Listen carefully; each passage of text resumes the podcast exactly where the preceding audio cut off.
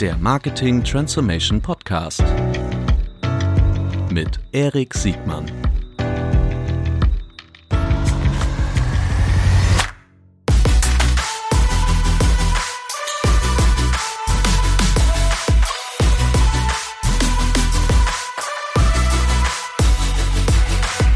Herzlich willkommen zu einer neuen Folge des Marketing Transformation Podcasts. Heute mit einer Sonderedition mit Florian Heinemann. Herzlich willkommen, Florian. Moin, moin.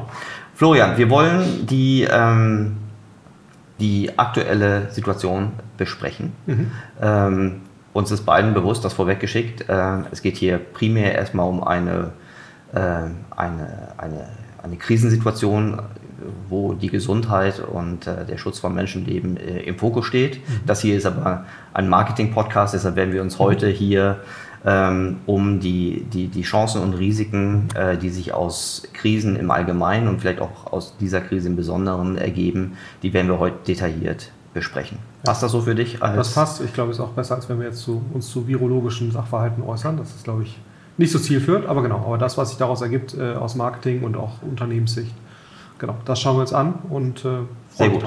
Sehr gut. Ich mich auch. Äh, dich muss man eigentlich nicht vorstellen. Du warst auch schon mal bei uns im, äh, im Podcast vor ungefähr einem halben Jahr. Seither sind äh, mehrere hundert neue Stammhörer dazugekommen. Äh, mhm. Sag vielleicht nochmal ganz kurz Ansatz zu dir. Ja, Florian Heinemann, seit 99 äh, im Digitalbereich unterwegs, äh, eigentlich immer auf der Startup- Unternehmensseite und dann äh, seit acht Jahren jetzt mit Project A als Frühphaseninvestor hier in Berlin unterwegs, investieren in ganz Europa. Ja, das zu mir. Sehr gut. Die, ähm, du bist immer ein geschätzter Gast und Sparringspartner und Wissensvermittler überhaupt. Für mich stehst du als der, der führende Kopf und äh, Stimme für die, für die neue Berliner Schule. Neue Berliner Schule kann man gar nicht mehr sagen. Ne? Die Berliner Schule im Marketing ist ja so auch schon äh, äh Kurz älter, als eine, geworden. als, älter, als, älter als eine Dekade. Mhm. Ähm, wir beide kennen uns schon äh, seit, eigentlich seit der ersten Krise, der 2000, 2001er Krise, damals für die jüngeren Zuhörer. Damals ist einmal der neue Markt geplatzt, das war im März 2000 und 9-11 war ähm, im September 2001. Mhm. Ähm, seither gab es noch weitere Krisen, die 2008er Finanzmarktkrise. Mhm. Und ich glaube, wir sind uns alle einig, dass diese Krise hier sich auf jeden Fall als eine der, der, der großen Krisen dieser mindestens dieser Dekade herausstellen wird. Ich glaube, so viel ist schon mal sicher. Ja. Wir wollen hier in diesem Podcast besprechen, zum einen, was wissen wir, was wissen wir nicht und vor allen Dingen wollen wir daraus extrahieren, äh, was für Maßnahmen, was für konkrete Handlungen ich als Unternehmenslenker, Lenker, Marketingverantwortlicher oder vielleicht auch Spezialist jetzt einleiten muss, ergreifen muss, um äh, aus dieser Krise so gut wie möglich herauszukommen mhm. äh, und im Idealfall vielleicht auch noch sich daraus ergebende Chancen äh, auch nutzen kann. Mhm. Ich denke, das war so eines der, der in unserem Vorgespräch, eines der, der Learnings, die, die wir immer hatten. Äh, alle drei Krisen haben sich dadurch hervorgetan, dass wir sie nicht haben kommen sehen. Das ist mhm. typisch für so ein Black Swan-Event. Äh, mhm. Und dass es äh, nur begrenzt hilfreich ist, aus altem Erfahrungswissen äh, Prognosen für die Zukunft zu machen. Mhm. Wenngleich wir in dem Vorgespräch auch ein paar Dinge mhm. ähm, gefunden haben, wo, von denen wir sicher sind, dass sie auch für diese Krise zutreffend sind. Ja. Fangen wir vielleicht einfach mit der, mit, der, mit der Einordnung an. Was für ein Problem haben wir denn jetzt gerade? Ja, ich glaube, dass, dass der Unterschied zu 2000, 2001, 2008 und, und ihm jetzt, damals, es waren ja eher finanziell, wirtschaftlich hervorgerufene Krisen, ähm, wo dann auch im Nachhinein die Ursachen und Wirkungszusammenhänge äh, relativ klar waren und auch relativ klar war, was denn wahrscheinlich passieren muss, um aus dieser Krise wieder rauszukommen. Ähm, und nach anderthalb, zwei Jahren hatte sich das dann ja auch weitgehend wieder beruhigt. Ne? Und ich glaube, der Rede dramatisch verbessert. Ne? Äh, und genau, und dann war eigentlich fast das Niveau wieder erreicht. Hm wenn man jetzt mal den Börsen, mhm. die Börsenkurse als so einen groben Indikator mhm. für Sentiment mhm. plus wirtschaftliche Fundamentallage nimmt, dann war da eigentlich nach 24 Monaten war das dann eigentlich wieder ganz, ganz im grünen Bereich. Ähm, und ich glaube, das ist jetzt in diesem Fall nicht so. Ne? Also wir wissen eben aufgrund der Gesundheit, des gesundheitlichen Sachverhalts, mhm. wo klar ist, dass das irgendwie sehr dramatisch sein wird, aber wie dramatisch, wie lange das dauern wird, ist eben jetzt in diesem Fall sicherlich noch ein bisschen unklarer. Ähm, und das andere Thema ist sicherlich, dass es ja, was wir jetzt ja schon sehen, zum sehr stark veränderten Konsumverhalten der ähm, Menschen führt, ja. nicht nur im Reisebereich, auch, auch, generell. Und da ist natürlich die Frage, äh, die anderen Krisen waren jetzt weniger Konsumkrisen. Ähm, das hat sich dann sicherlich dann auch irgendwann mal auf den Konsum der Leute ausge, ausgewirkt, das, mhm. das sicherlich schon, aber die Ursachen äh, waren, waren andere. Und, und ich glaube, das ist eben jetzt noch so ein bisschen unklar, wie sich das, äh, wie, wie, das dann im Verhältnis dazu ähm, äh, verlaufen wird. Was, glaube ich, klar ist, auch hier ne, wird es wahrscheinlich irgendwann wieder gut werden. Die Frage ist sicherlich nur, wie wird genau der zeitliche Verlauf sein. Und, und ich glaube, das Gebot der Stunde ist einfach, Handlungsspielräume so zu erweitern oder so zu erhalten, dass man eben einen möglichst langen Zeitraum diese Handlungsspielräume erhält. Ja, mhm. Das ist, glaube ich, das, das Gebot der Stunde. Ja. Ich, das finde ich ein super Punkt. Die, ähm, die Besonderheit an dieser Krise. Wir zeichnen das heute am 12. März äh, auf. Äh, wer weiß, das wird jetzt am, am 16. zum ersten Mal ausgestrahlt, am Montag. Heute ist Donnerstag. Der DAX ist unter 10.000 Punkte gegangen. Äh, gestern hat die WHO das als äh, weltweite Pandemie äh, erklärt. Äh, Reisebeschränkungen gehen jetzt auch über Kontinente hinweg. Ähm, das Besondere hier ist was neben der Konsumzurückhaltung, es ist ja keine psychologische Konsumzurückhaltung, sondern auch eine erzwungene durch mhm. eine Naturkatastrophe erzwungene Konsumzurückhaltung. Das haben wir als also weder die Makroökonomie noch die Mikroökonomie hat damit eigentlich in den letzten Dekaden nochmal eine Erfahrung gemacht. Ne? Mhm. Also weder bei Fukushima, vielleicht noch zu Tschernobyl-Zeiten, aber sonst kennen wir das eigentlich nur von großen Kriegen, mhm. Embargo, irgendwie, also wirklich schwere äh, schwere äh, humanitäre und äh, Naturkatastrophen. Ähm, jetzt müssen wir überlegen, was, was, was wissen wir und was wissen wir nicht. Mhm. Also wir wissen ja schon relativ gut, welche Branchen sind mehr und welche Branchen sind weniger betroffen. Ne? Ich glaube, kein Geheimnis, Tourismus mhm. äh, massiv betroffen, äh, Handel auch. Kurzfristig gibt es so ein paar so Profiteure, mittelfristig wird also wenn nicht durch die Kaufzurückhaltung, spätestens durch die Unterbrechung der Supply Chain äh, wird es dazu zu deutlichen Störungen kommen. Ja. Was wir auch schon wissen, dass äh, Lieferketten sozusagen natürlich aus, aus China, also jetzt mhm. laufen wohl jetzt auch erste Fabriken auch wieder an mhm. äh, in China. Ähm, aber was auch klar ist, dass natürlich viele Supply Chains unterbrochen worden sind und da ist natürlich die Just-in-Time Supply Chain äh, eher Fluch als, als Segen. Waren mhm. natürlich sozusagen Lagerbestände, um jetzt äh, Produktionsabläufe am Leben zu erhalten, ähm, sind eben sehr kurzfristig, um natürlich auch die Kapitaleffizienz äh, und Kapitalbindung äh, möglichst niedrig zu halten. Und das fällt einem natürlich jetzt auf die Füße. Und da ist einfach jetzt natürlich die Frage, wie wird, das, äh, wie wird sich das jetzt weiterentwickeln ähm, und, und wann, äh, weil man auch im Maschinenbau, äh, und so weiter, überall, wo eben äh, Basisprodukte äh, auch aus, aus Asien kommen. Relativ viele dieser Lieferketten sind gerade eben nicht intakt und, und da ist eben die Frage, wann wird das wieder anlaufen. Ne? Aber ich glaube, die offensichtlichsten Kandidaten, genau, also Travel, glaub, wir haben auch einige Travel-Beteiligungen, das ist aber auch jetzt, glaube ich, kein Geheimnis, auch wenn man hier mit Hoteliers in Berlin spricht oder auch in anderen Städten, die Auslastungsrückgänge sind da 50 Prozent 50 Prozent und mehr. Ne? Mhm. Also insofern glaube ich, das sollte sicherlich auch nicht zu lange anhalten. Ja. Ähm, jetzt gibt es auf der, auf der Verliererseite natürlich jetzt nicht nur die offensichtlichen, sondern auch die indirekt Betroffenen, ne? Eventveranstalter auf der einen Seite, aber auch, ich habe es vorhin nochmal geguckt, wie dann die großen Mediaagenturen-Networks sich so schlagen, die geht es ja eh nicht schon äh, mhm. besonders gut. Äh, die äh, gehen nochmal weiter runter. Ähm, alle Unternehmen, die hohen, hohen Advertising-Anteil haben, sieht man auch schön an, an, an, an Facebook, mhm. äh, gehen, gehen tiefer runter. Ähm, es gibt aber auch Gewinner. Ähm, Scott Galloway hat diese Unterscheidung gemacht, weiß gar nicht, ob das auf ihn zurückgeht, mhm. äh, zwischen den Stay-at-Home-Companies und, mhm. und allen anderen. Mhm. Also eine Zoom.com, äh, mhm. selbst sowas wie Peloton so geht ähm, äh, auf einmal auch bewertungsmäßig durch die Decke. Netflix.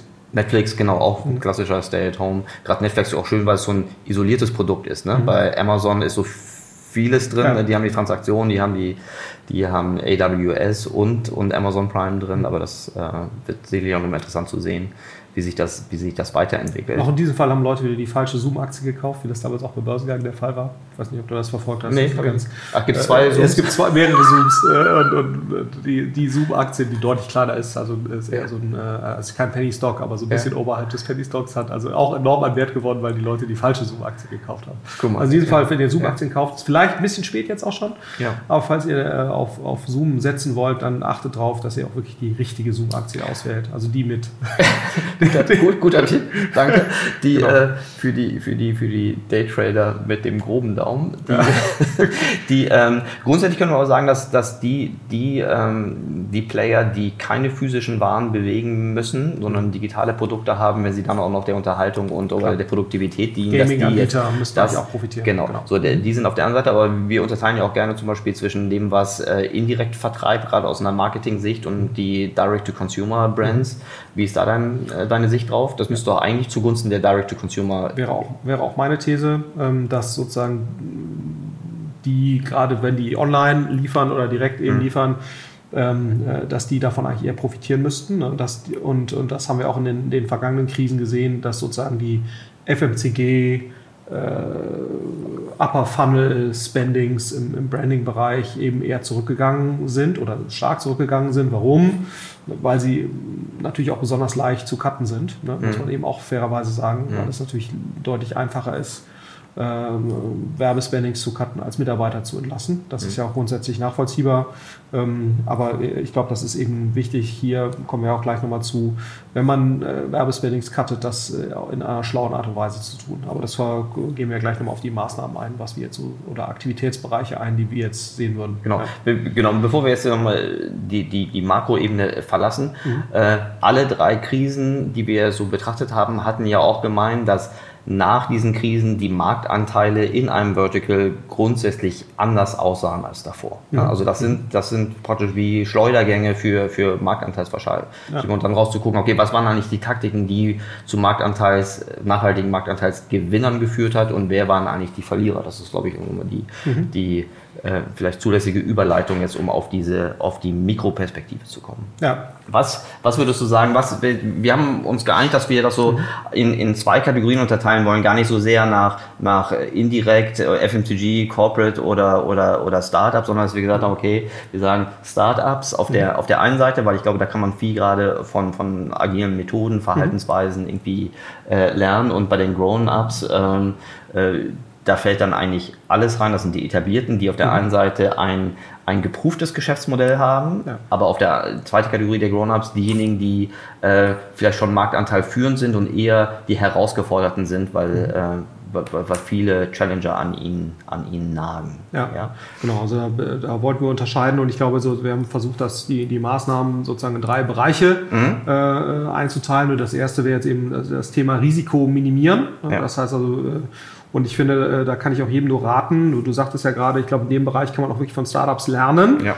Wieso? Ne, weil die erstmal eben mit einer sehr jungen Mitarbeiterschaft unterwegs sind und eben mit sehr modernen Tools und Arbeitsmethoden häufig, weil sie natürlich mhm. Greenfield gestartet sind und kann ich auch nur jedem nahelegen, auch jedem etablierteren Unternehmen ähm, auf den Blick auf die äh, Seite des Bundesverbands des, der deutschen Startups zu werfen, die dann eine sehr schöne Übersicht gemacht haben, was jetzt sozusagen Methoden sind, wie ein Get Your Guide, ein Zalando und so weiter jetzt mit diesen Themen äh, umgehen. Das ist eigentlich sehr schön äh, aufbereitet und, ähm, und, und wie gesagt, da können, glaube ich, auch etablierte Unternehmen was von, was von lernen im, im, im positiven Sinne, weil es fairerweise natürlich auch für digitale Organisationen deutlich leichter ist, das muss man eben auch sagen. Ja. Aber ich finde immer sozusagen die Methode besser zu gucken, wie könnte es sein, wenn ich sozusagen vollkommen freie Hand hätte. Absolut. Und dann mache ich halt Abstriche davon, äh, weil ich eben gewisse Zwänge habe, wenn ich ein produzierendes Unternehmen bin und so weiter. Verstehe ich alles, aber ich glaube, sich das einmal anzuschauen, hilft. Ähm, was fällt in den Block Risiko minimieren? Und ich glaube, was das machen jetzt eigentlich, äh, haben diese Woche eigentlich die meisten Unternehmen angefangen, ähm, äh, ihren Mitarbeitern eigentlich freizustellen, ob sie noch zur Arbeit kommen, tendenziell sogar quasi äh, den, den Homeoffice Teil vorzuschreiben oder sehr nahe zu legen. Mhm. Und ich glaube, das ist und wir haben das letzte Woche mal als Übung vollzogen hier im Unternehmen. Das hat eine, eine Reihe von Defiziten aufgezeigt und ich kann, glaube ich, jedem Unternehmen nur raten, äh, einmal durchzuspielen, was denn passiert, wenn man wirklich äh, so weit es geht Remote-Arbeit einführt. Ähm, bei uns hat das nochmal eine Reihe von Mängeln aufgezeigt, obwohl wir ne, im mhm. Schnitt äh, junge Mitarbeiterschaft haben, die gewohnt sind, mit Zoom und so weiter zu arbeiten. Ähm, deswegen glaube ich, das zumindest einmal zu üben, macht total Sinn. Ähm, und wir werden jetzt, äh, so wie es aussieht, auch ähm, die Freistellung, also nicht im Sinne von äh, gehaltliche Freistellung, sondern das Freistellen, äh, die Mitarbeiter nach Hause zu schicken und, und von zu Hause zu arbeiten. Ähm, das wird jetzt der Default-Modus für uns werden. Wir werden ja, sämtliche Reisen, die nicht absolut notwendig sind, runterfahren. Wir haben eine Reihe von Veranstaltungen, die nicht stattfinden werden.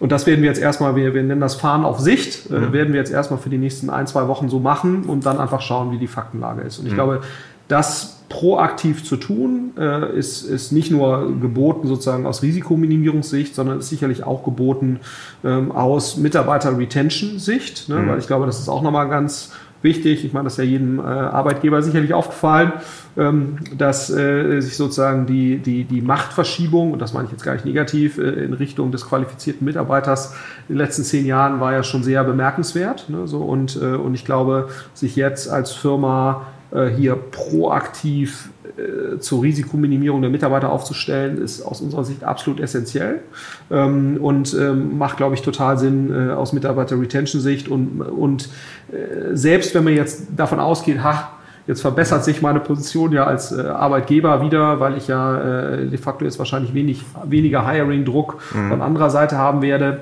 Ähm, ich glaube, die Situation wird wieder zu der zurückkehren, wo wir jetzt heute sind. Und ich glaube, da ist es wichtig, sich gerade in solchen Situationen ähm, als Arbeitgeber äh, sehr proaktiv risikominimierend Verhalten zu haben. Ja, also und nicht nur neben dem humanen gesellschaftlichen, mhm. der humanen und gesellschaftlichen Verantwortung, ähm, ist es vermutlich auch zulässig zu sagen, dass in Krisen auch Loyalitäten in beide Richtungen geprüft werden. Absolut. Genau. Ja. Okay. Und ich glaube, das ist ein klares Learning aus 2008, 2009 mhm. und auch äh, 2000, 2001. Ich glaube, wer sich da, wer dort äh, sich äh, nicht kopflos und, und fair verhalten hat, ähm, das war zumindest unsere Erfahrung in den damaligen Zeiten, das ist belohnt worden. Ja. ja. Und, ähm, und äh, ist, glaube ich, auch eine Chance. Ich glaube, wichtig ist zu sehen, dass es eine wechselseitige Wirkung ist. Ich glaube, in Berlin schon allen, also Berlin ist ja so pauschal Berlin, aber in der, diese, du hast das die Machtverschiebung zum qualifizierten Mitarbeiter äh, genannt. Ähm, es gibt ja jetzt auch immer mal gerade in der eher Old Economy auch so äh, dann Freisetzung, Zwangsurlaube. Klar, manchmal aus ökonomischen Zwängen, aber manchmal auch einfach aus, aus einfachen äh, Cost-Cutting, äh, BWA-Gesichtspunkten heraus. Ja, und ich glaube, da kann man eine Menge kaputt machen, wenn man ja, jetzt da. Das führt dann zu einer Negativspirale. Ne? Absolut. Weil ja. da kannst du dich auch differenzieren gegenüber im, im kompetitiven Umfeld zu anderen attraktiven Arbeitgebern. Absolut. Okay, verstehe ich. Und das gilt sicherlich für die beiden Gruppen, ne? ja. also äh, sowohl für die Startups als auch für die etablierteren ja. äh, Grown-ups, Grown-ups und etablierte Unternehmen, die mhm. ein proven Business Model haben. Das ist etwas, was vermutlich, wenn wir jetzt am Montag gehört werden, vermutlich schon bei vielen Unternehmen dann eine Selbstverständlichkeit wird. Aber wir haben bei uns in, in Hamburg die gleiche Übung gemacht, auch mit Defiziten und äh, ja. üben das. Erstaunlicherweise sind äh, bei uns trotzdem noch nahezu alle ähm, äh, wieder ins Büro gekommen. Das kann sich aber jeder, jederzeit ändern und das mhm. Äh, muss auch auf Freiwilligkeit basieren, da bin ich mir relativ sicher. Kurze Nachricht in eigener Sache. Ähm, Digital Forward sucht eure Unterstützung. Wir suchen Mitstreiter, um bei unseren Kunden Marketing und Media noch effizienter zu machen. Ähm, bitte bewerbt euch unter digitalforward.de slash jobs oder schreibt mir eine Nachricht äh, unter erik at digitalforward.de. Vielen Dank. Und jetzt geht's weiter. So, die Handlungsmaßnahmen, die ich habe aus einer unternehmerischen Sicht, mhm. die jetzt wollen wir so ein bisschen nicht nur Taktik und auch Strategien äh, überlegen. Ähm, was, was ist so die, die erste Maßnahme, auf, du die, auf die du achten würdest, wenn du jetzt mit, dein, mit deinen Portfoliounternehmen, mhm. also sei Startups oder mit Grown-Ups sprichst, vielleicht auch mal ja. differenziert? Also ich glaube, ne, neben diesem Risikominimierungsaspekt ist, glaube mhm. ich, so der zweite große Block ist letztendlich mhm. Handlungsspielräume mhm. erhalten, ermöglichen. Ne? Mhm. Ähm, und ich glaube, das muss halt jedem klar sein.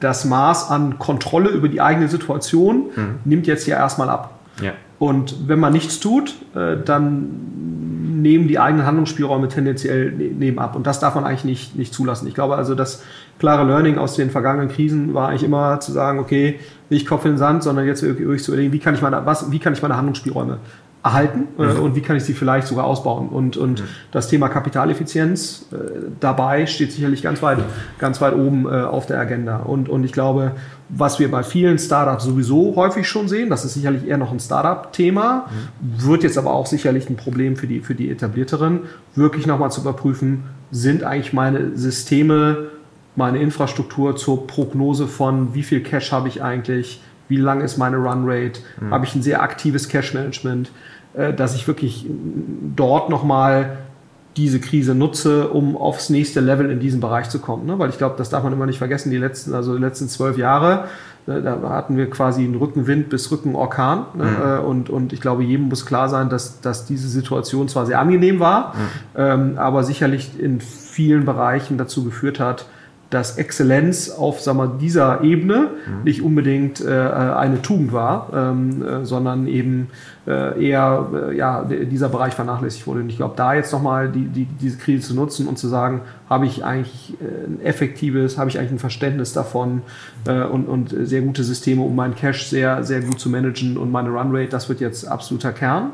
Ähm, und ich glaube, was da nochmal ähm, ein wesentlicher Punkt wird, ich nenne das immer sozusagen Sensitivität der, der Cash-Wirkung mhm. zu verstehen. Das heißt also jetzt auch nochmal, äh, wenn ich in den Zwang komme, meine Runrate zu verlängern, und das kann durchaus sein. Ne? Also ein typisches mhm. Startup hat ja so 12 bis 18 Monate Geld nach einer Finanzierungsrunde. Die aggressiven mhm. raisen alle 12 Monate, mhm. die etwas konservativeren raisen alle 18 Monate. Mhm.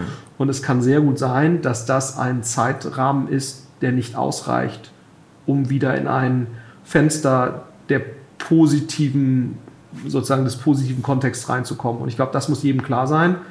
Fundraising die letzten zwölf Jahre war sehr einfach. Fundraising in den nächsten 18 bis 24 Monaten kann sehr, sehr viel schwieriger werden.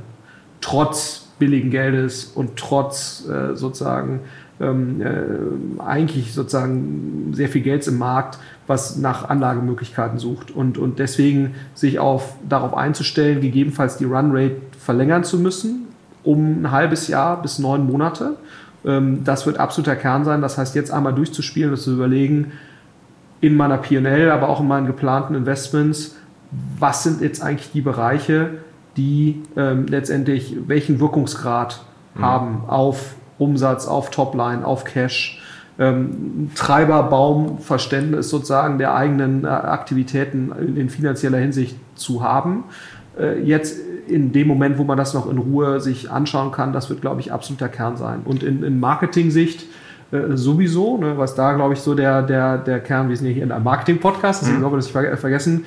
Ähm, ich glaube, was, was du in vielen Marketingabteilungen, auch BI-Abteilungen, die sich mit Marketing beschäftigen, noch als vorwiegende Betrachtungsweise hast, ist eine Durchschnittsbetrachtung auf mhm. Kanä Kanalebene, auf Kampagnenebene, äh, auf Kundensegmentebene. Du guckst dir Durchschnitte an, durchschnittliche CACs, durchschnittliche CPOs, durchschnittliche, durchschnittliche Marketingkostenquote zum Umsatz. Zum Beispiel. Ne? Ja. Worst Case. Ja. So, und ich glaube, was jetzt ähm, eben klar sein muss, in dem Moment, wenn ich anfange runterzufahren irgendwas, und Marketing wird da sicherlich nicht von unbetroffen sein, gegebenenfalls, ist es wichtig, ähm, äh, keine Durchschnittsverständnisse zu haben, sondern Grenzkosten, Grenznutzenverständnisse. Was bringen mir jetzt die inkrementellen 100 Euro obendrauf? Oder was gewinne ich durch die 2000 Euro, die ich jetzt hier wegnehme? Oder was verliere ich dadurch? Ähm, an, äh, an Umsatz und, und, und ich glaube, dieses Verständnis, wenn man sich viele BI-Abteilungen anguckt, ist häufig nicht da, sondern es gibt durchschnittsbasierte Reportings, das ist auch grundsätzlich in Ordnung, äh, wenn ich davon ausgehe, dass der Status quo sich nicht verändert. Wenn ich davon ausgehe, dass der Status quo sich verändern wird, mhm. hier tendenziell mit, ich muss Cash aus dem System entziehen, um Runway zu verlängern, dann ist es wichtig, die Sensitivitäten zu verstehen. Und ich glaube, das ist eine Übung, die ist konzeptionell nicht immer ganz so einfach äh, und bedingt zum Teil natürlich auch Experimente, ne, mhm. weil ich äh, von vielen äh, sozusagen äh, Kostenverläufen oder sozusagen Investitions- zu Nutzenverläufen gar keine klare Vorstellung habe. Und ich glaube, sich jetzt einmal genau im Marketingbereich die Aktivitäten anzuschauen und zu überlegen, wie sehen da Verläufe aus, wenn ich Dinge runternehme, gegebenenfalls auch Tests und Experimente anzustoßen, um das Verständnis zu verbessern. Jetzt ist die Zeit.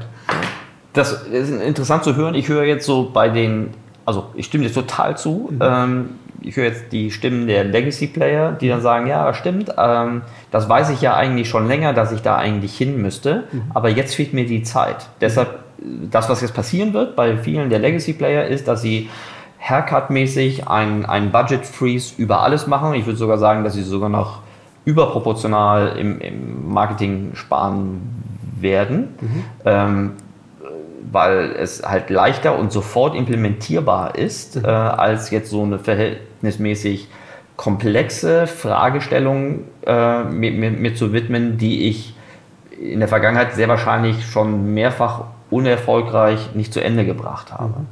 Ähm, warum ist es trotzdem wichtig, jetzt damit anzufangen? Weil in Zeiten der Unsicherheit sind ja Experimente nicht das, wofür du als erstes in den Arm genommen wirst.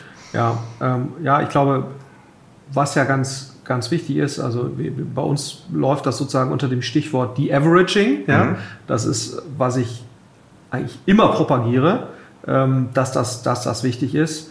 Ähm, ich glaube, wenn man jetzt pauschal 10% Kosten über alles cuttet, mhm. weil man so sagt, okay, dann gewinne ich vier Monate oder was in meiner mhm. Runrate, ähm, äh, dann werde ich wahrscheinlich, und ich meine, wir kommen ja gleich nochmal zu dem Blog, was sind eigentlich jetzt meine Chancen, mhm.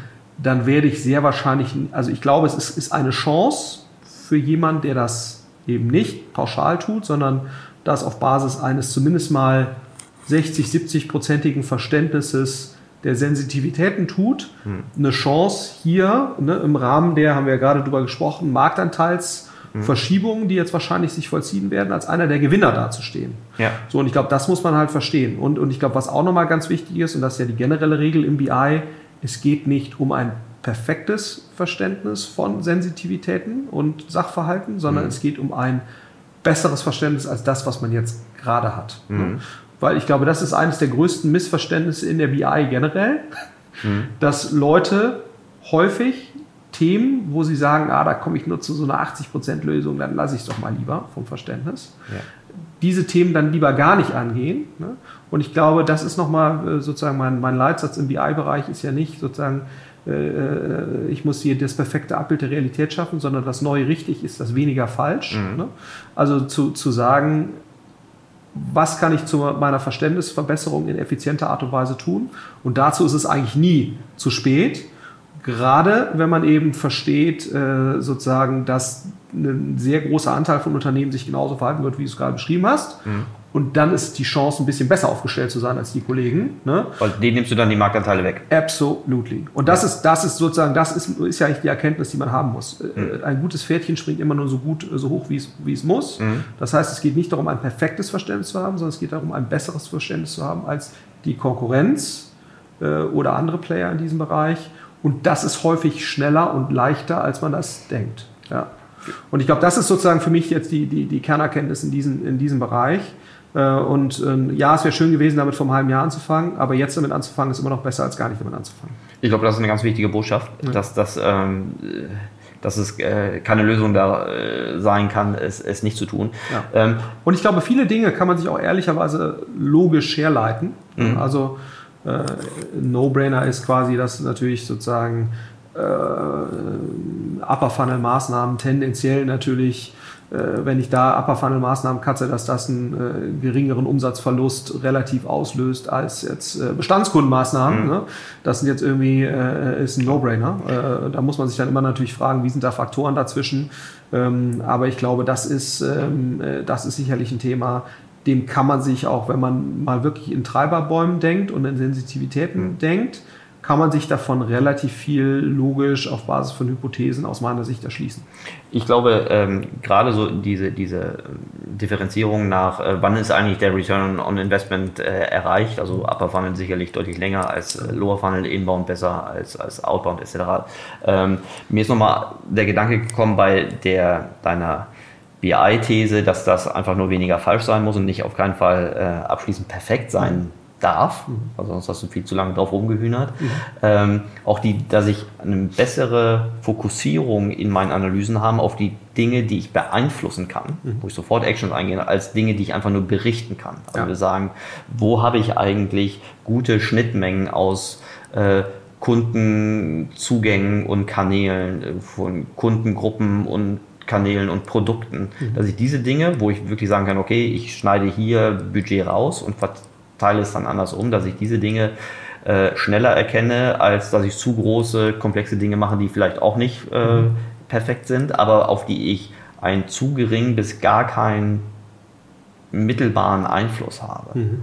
Und ich glaube, was natürlich auch nochmal ein, schon ein Sachverhalt ist, der, der auch nicht von der Hand so weit, also oder ein, ein Zusammenhang ist, dass man natürlich schon sehen wird, dass sich Advertiser mit einem Direct-to-Consumer-Anteil leichter tun werden, hier ein fundiertes Bild zu erzeugen, als Leute mit einer komplett indirekten Distribution. Das ist, glaube ich, auch nochmal klar. Ne? Ja. Ähm, äh, weil gerade natürlich, wenn man in Richtung dann doch Experimenten und, und so weiter denkt, dann sind die natürlich insbesondere dann gut möglich und auch relativ pragmatisch möglich, wenn man die komplette Kette ja. äh, des, des Nutzerkontakts bis zum Kauf oder Wiederkauf, wenn man die in seiner eigenen Sphäre hat. Ja. Das ist eben auch nochmal, und das ist vielleicht auch nochmal äh, ein Argument, ehrlicherweise, in, in, für Unternehmen, über diese Thematik nachzudenken. Ne, wie kann ich gegebenenfalls auch meine eigene Inhouse-Kompetenz steigern? Mhm und diese Krise nutzen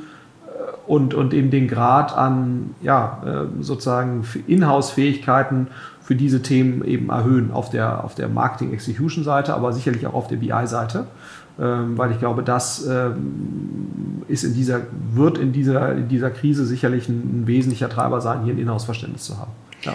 Würdest, würdest, du mir zustimmen, wenn ich sage, dass die Unternehmen, die schon gewohnt sind, mit knappen Margen in einem hochkompetitiven Wettbewerbsumfeld zu arbeiten, dass diese Adaption deutlich schneller vornehmen können als diejenigen, die nicht nur in dem makroökonomischen Umfeld der letzten zwölf Jahre da waren, sondern die vielleicht auch nochmal eine, eine überproportional komfortable Margen- und Grundprofitabilität hatten? Absolut. Also ich glaube sozusagen jemand, der jetzt sowieso schon im Retail-Bereich unterwegs ist oder im Kfz-Teile, ja. Versicherungsbereich, ne? Mhm. ich meine, der weiß, wie äh, äh äh, sozusagen wie Marginaloptimierung geht und der kennt wahrscheinlich dieses Thema mit Grenzkosten und Grenzeffizienzen. Nicht, weil er es so geil fand, sondern weil, es einfach schon immer eine überlebenswichtige Botschaft war. Viele werden das jetzt lernen müssen. Äh, genau. Für manche wird es sicherlich auch zu spät sein. Also ja. der, ich habe vorhin dieses Beispiel gesagt, der, der Newsletter, der heute noch rausgeht und mich zu einer Reise in die nach Norditalien animieren möchte, ja. da sind mehrere Abzweigungen falsch genommen. Ja, absolut. Strukturell. Genau. Okay, die, ähm, die was sind die Opportunitäten in diesem Spiel? Ja. Weil welche Chancen ergeben sich daraus? Ja, äh, lass uns vielleicht noch mal, äh, hm? wenn wir noch ein bisschen Zeit, wir haben eigentlich noch hm? zwei weitere Themenfelder, die ich noch ja. gerne angehen würde, neben dem Thema sozusagen jetzt Kapitaleffizienz Marketing, mhm. sicherlich auch nochmal das Thema HR. Ich dachte, das sind die Opportunitäten. Ach so.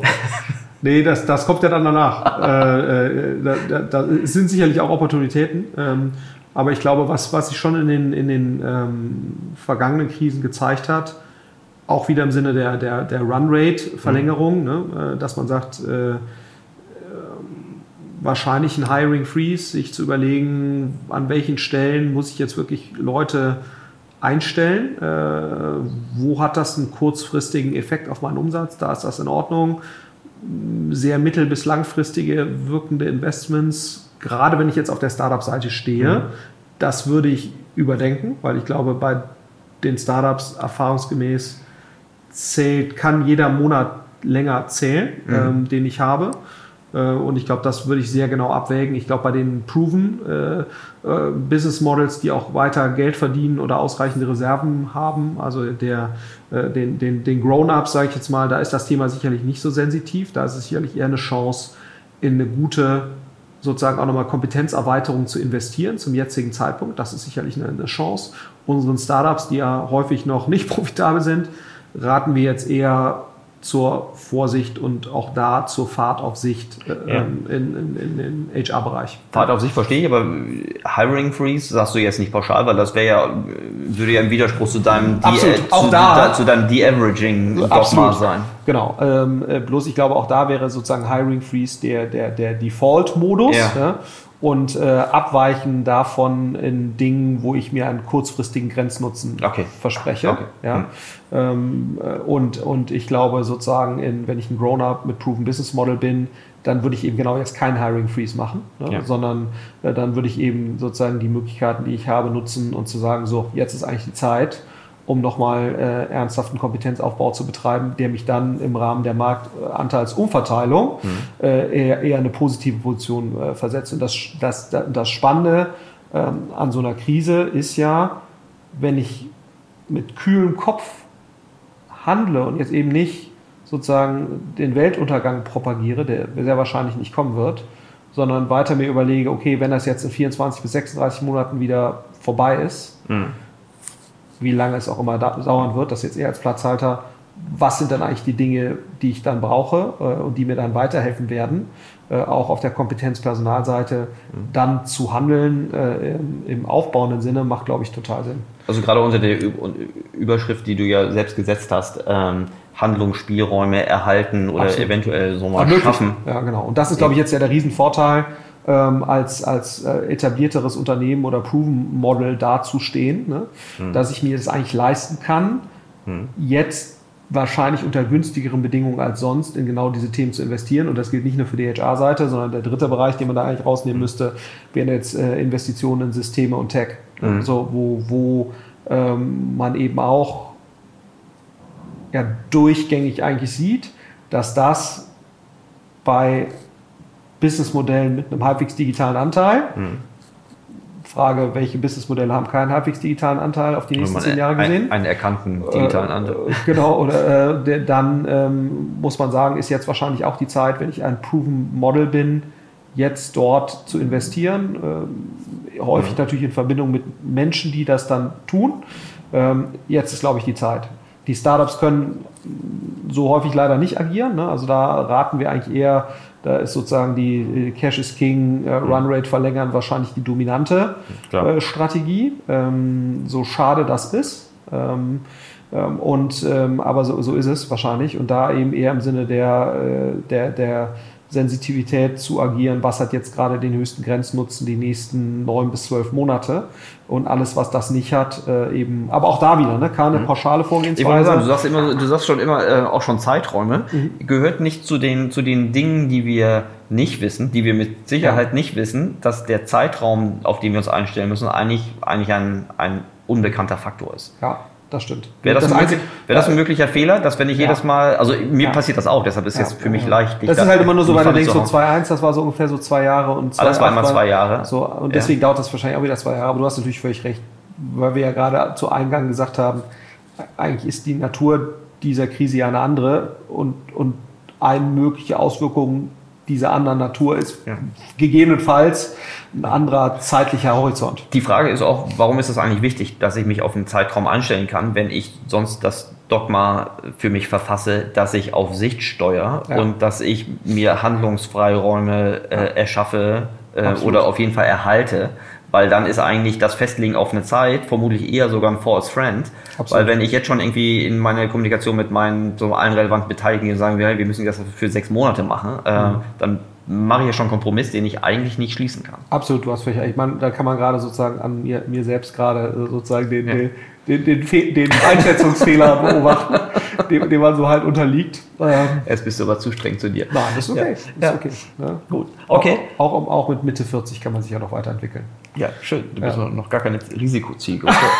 so, die, ähm, Darf ich jetzt zu den, zu den, zu den, zu den Chancen kommen? Ich bitte darum. Ja, die, äh, also immer die letzten Punkte, ähm, HR und Investment in, in Tech, die, die sind für mich, also ich, ich habe das noch nicht für mich klar beantwortet, mhm. deshalb rede ich ja so gerne mit dir, ja. ähm, sind, das mehr, sind da mehr Chancen und mehr Risiken drin. Mein, mein, mein Gefühl sagt mir, dass da mehr Chancen drin sind, ja. wenn, vorausgesetzt, dass ich in die, ein, ein ansonsten gesundes Geschäftskonzept Geschäftsmodell verfolge. Und ich glaube, das ist ja so ein bisschen das Learning mhm. aus den, das ist, glaube ich, wieder ein Learning aus den letzten Krisen. Ne? Wer jetzt eben mit Sinn und Verstand und mit Ruhe agiert, fairerweise auf ja. Basis mhm. eines guten Modells, mhm. ne?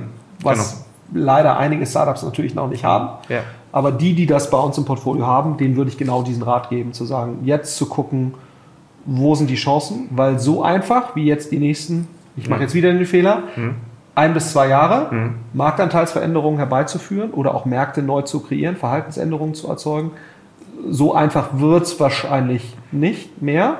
Das heißt, sich jetzt gezielt zu überlegen, was sind vielleicht Produkte, die neu entstehen, mhm. Bedarfsveränderungen, die, die sich jetzt gerade triggern, was sind vielleicht auch regulatorische Lücken, die sich gerade, oh, was heißt Lücken, was sind regulatorische Trends oder mhm. Chancen, die sich gerade ergeben. Ne? Gerade mhm. wenn du jetzt im Digital Health Bereich unterwegs bist, mhm. muss man natürlich sagen, okay, äh, da zeigt sich natürlich der Mehrwert von nicht physischen gesundheitsbezogenen Dienstleistungen, die keinen Kontakt, direkten menschlichen Kontakt erfordern, da jetzt nochmal auszuloten, was sind jetzt eigentlich die Möglichkeiten dessen. Ich glaube, mhm. es gibt wahrscheinlich kaum eine bessere Zeit als das.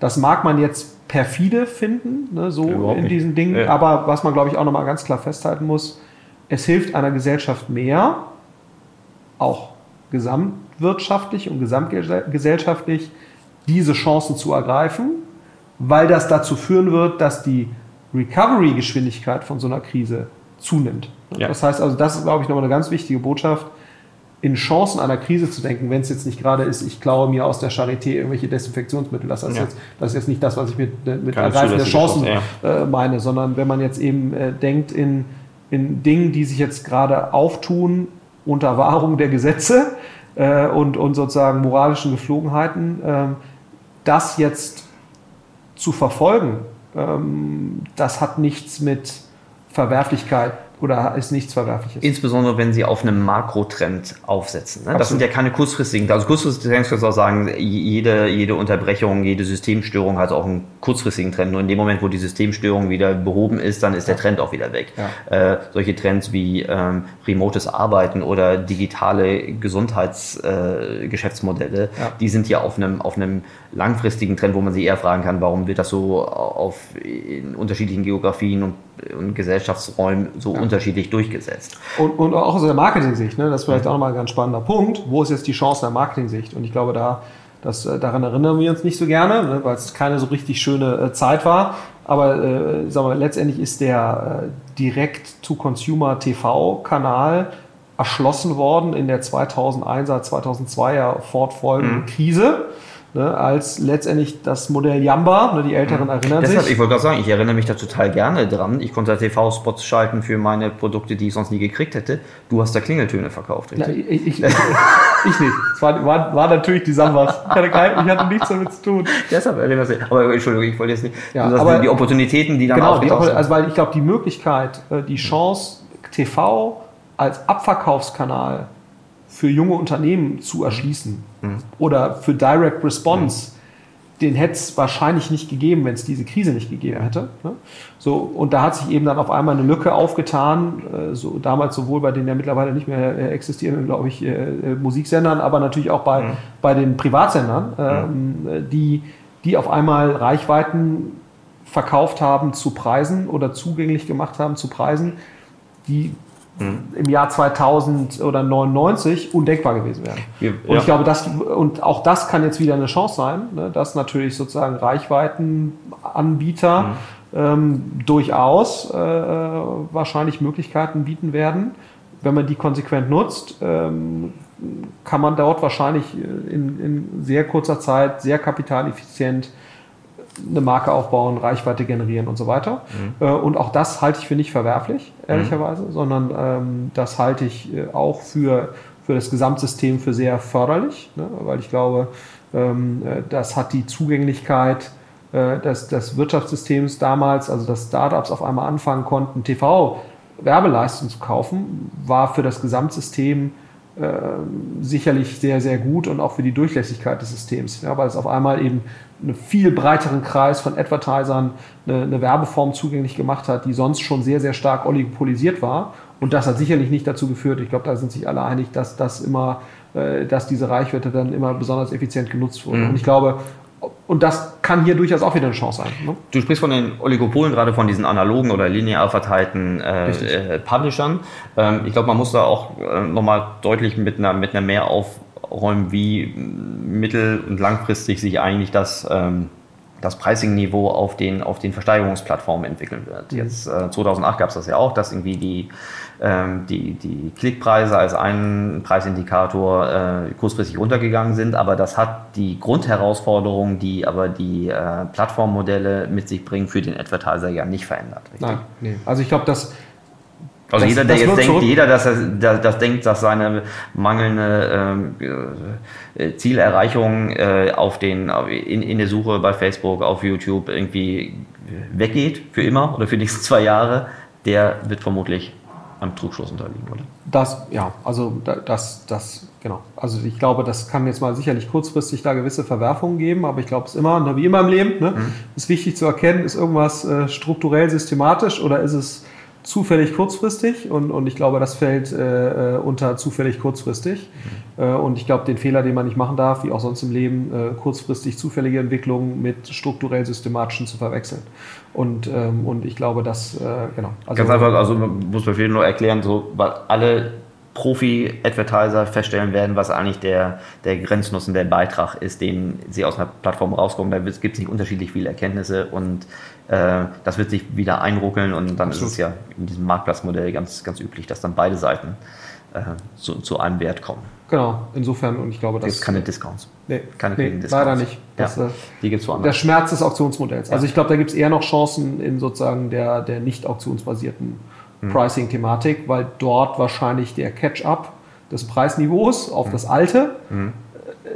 der wird vermutlich länger sein und zeitverzögerter sein und unsystematischer sein und daraus ergeben sich dann ja. wiederum Chancen. Es gibt höchstens wieder, vielleicht noch eine Bereinigung, weil jetzt vermutlich weniger dummes Kapital äh, drin sein wird, was ja teilweise auch in so überhitzten äh, Verticals dann auch dazu geführt hat, dass da im Grunde gar keine sinnvolle Kundenakquisitions- äh, Kostenseite dargestellt werden konnte. Ja, ne? das, das ist aber das ist eine, eigentlich eine evolutionäre Bereinigung. Ne? Das ja. geht auch vermutlich auf die Sachen und für die Sachen, also was wir vorhin sagten, Chancen geht natürlich nur für ein gesundes Geschäftsmodell. Ähm, mhm. ich glaube, es ist auch kein Geheimnis, dass äh, Marketing kein Geschäftsmodellproblem lösen kann. Ne? Das, die hätten das Problem so und so gehabt, auch ohne ja, genau. Krise. Und ich glaube, äh, ich glaube, das ist äh, genau, das ist, glaube ich, ja auch so die, die Erkenntnis der, der, äh, der letzten zehn Jahre auch im Startup-Bereich sehr zu meinem Leidwesen. Sehr mhm. gutes Marketing kann kein mittelmäßiges Produkt kompensieren. Das sollte, also das sollte man als Überschrift außerhalb von Krisenzeiten äh, auch, auch äh, versuchen ja viele ein, ein, ein Geschäftsmodellproblem durch einen besseren Marketing-Einsatz. Äh, ja, und ich glaube, das ist äh, nicht dauerhaft. Schade, schade, eigentlich, die Welt wäre so einfach. So wäre. Gut.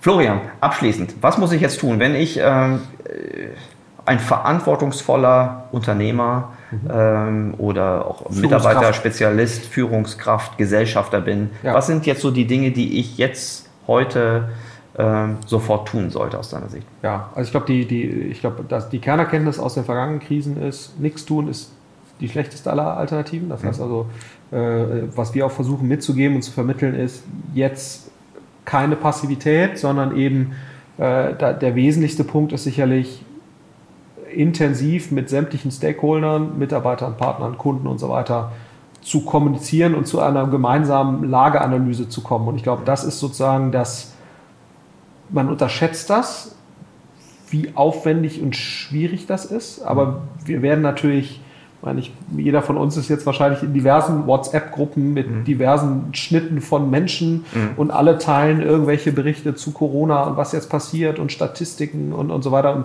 Börsenkurse. Äh, Börsenkursen äh, und, und was jetzt zu tun ist oder so unterlassen ist. Und ich glaube, was sehr, sehr wichtig ist, dass äh, das ist jetzt schön, dass das mit seinen Freunden und, und, und so weiter. Ich glaube, das Wichtigste ist jetzt eben, sich zu überlegen, was sind jetzt eigentlich die Menschen und die Organisationen und Parteien rund um meinen Wirkungskreis oder mein Unternehmen, wo ich jetzt ein halbwegs einheitliches Bild herstellen muss und das proaktiv einzufordern. Weil ich glaube, ein Learning aus den vergangenen Krisen ist eben, man wird dann nicht nur von der Krise überrascht, mhm. sondern man wird auch sehr, sehr regelmäßig von den Reaktionen seiner Stakeholder auf diese Krise überrascht. Ja.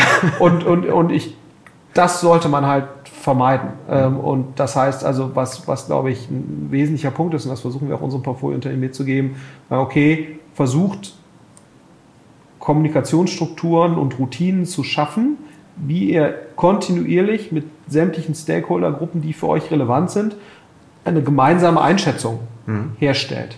Ähm, und das sollte jeder, der eben da in halbwegs verantwortlicher Position äh, unterwegs ist, entweder selbst herstellen oder von denen, die dafür verantwortlich sind, einfordern. Mhm. Und ich glaube, das ist äh, sozusagen ein, ein, ein, ganz, ganz wesentliches Learning, weil man dann zumindest mal die Probleme, die aus einem unterschiedlichen Verständnis, einer unterschiedlichen Sichtweise der mhm. Sachverhalte und dessen, was damit jetzt zu tun ist, mhm. wenn man diesen Teil schon mal eliminieren kann. Ja. Ähm, und, und, das, und, und ich glaube, das nächste ist, und das war sicherlich nochmal so ein Stück weit anders in den letzten Krisen.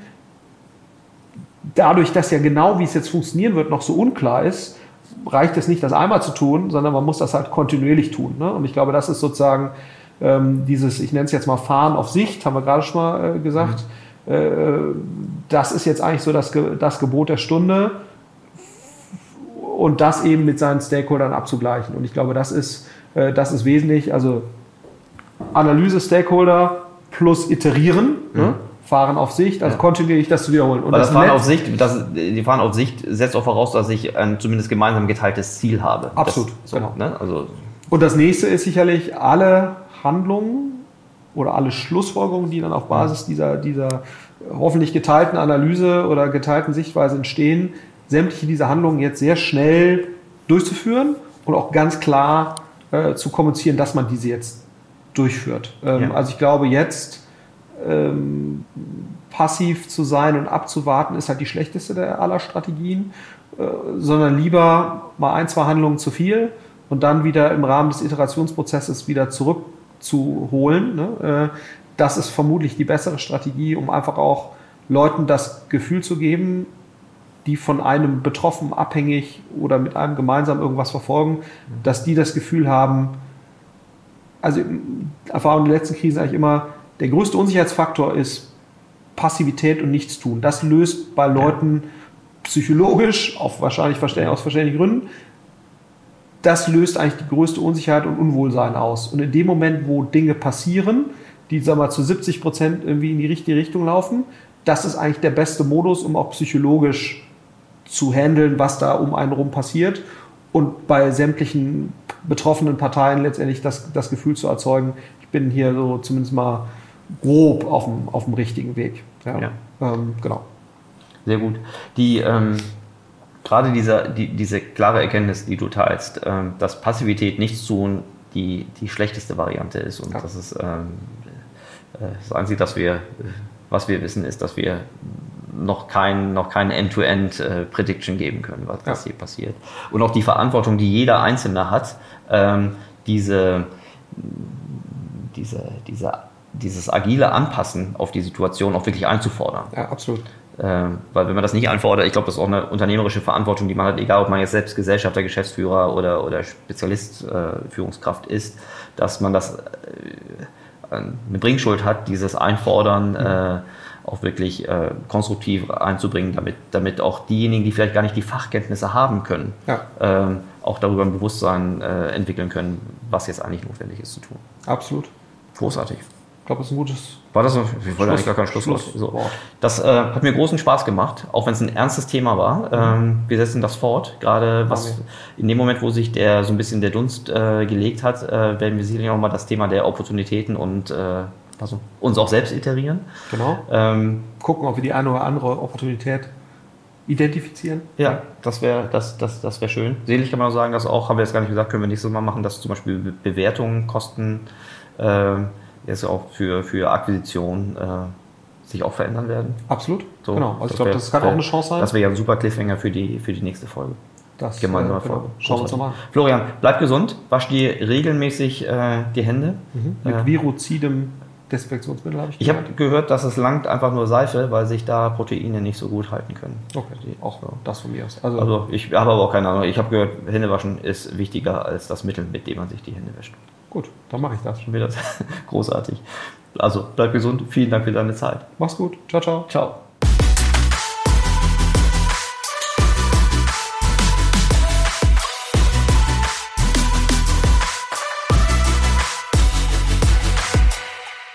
Und zum Abschluss nochmal kurz die Erinnerung, die attraktivsten Jobs findet ihr unter digitalforward.de slash jobs. Vielen Dank, bis nächste Woche.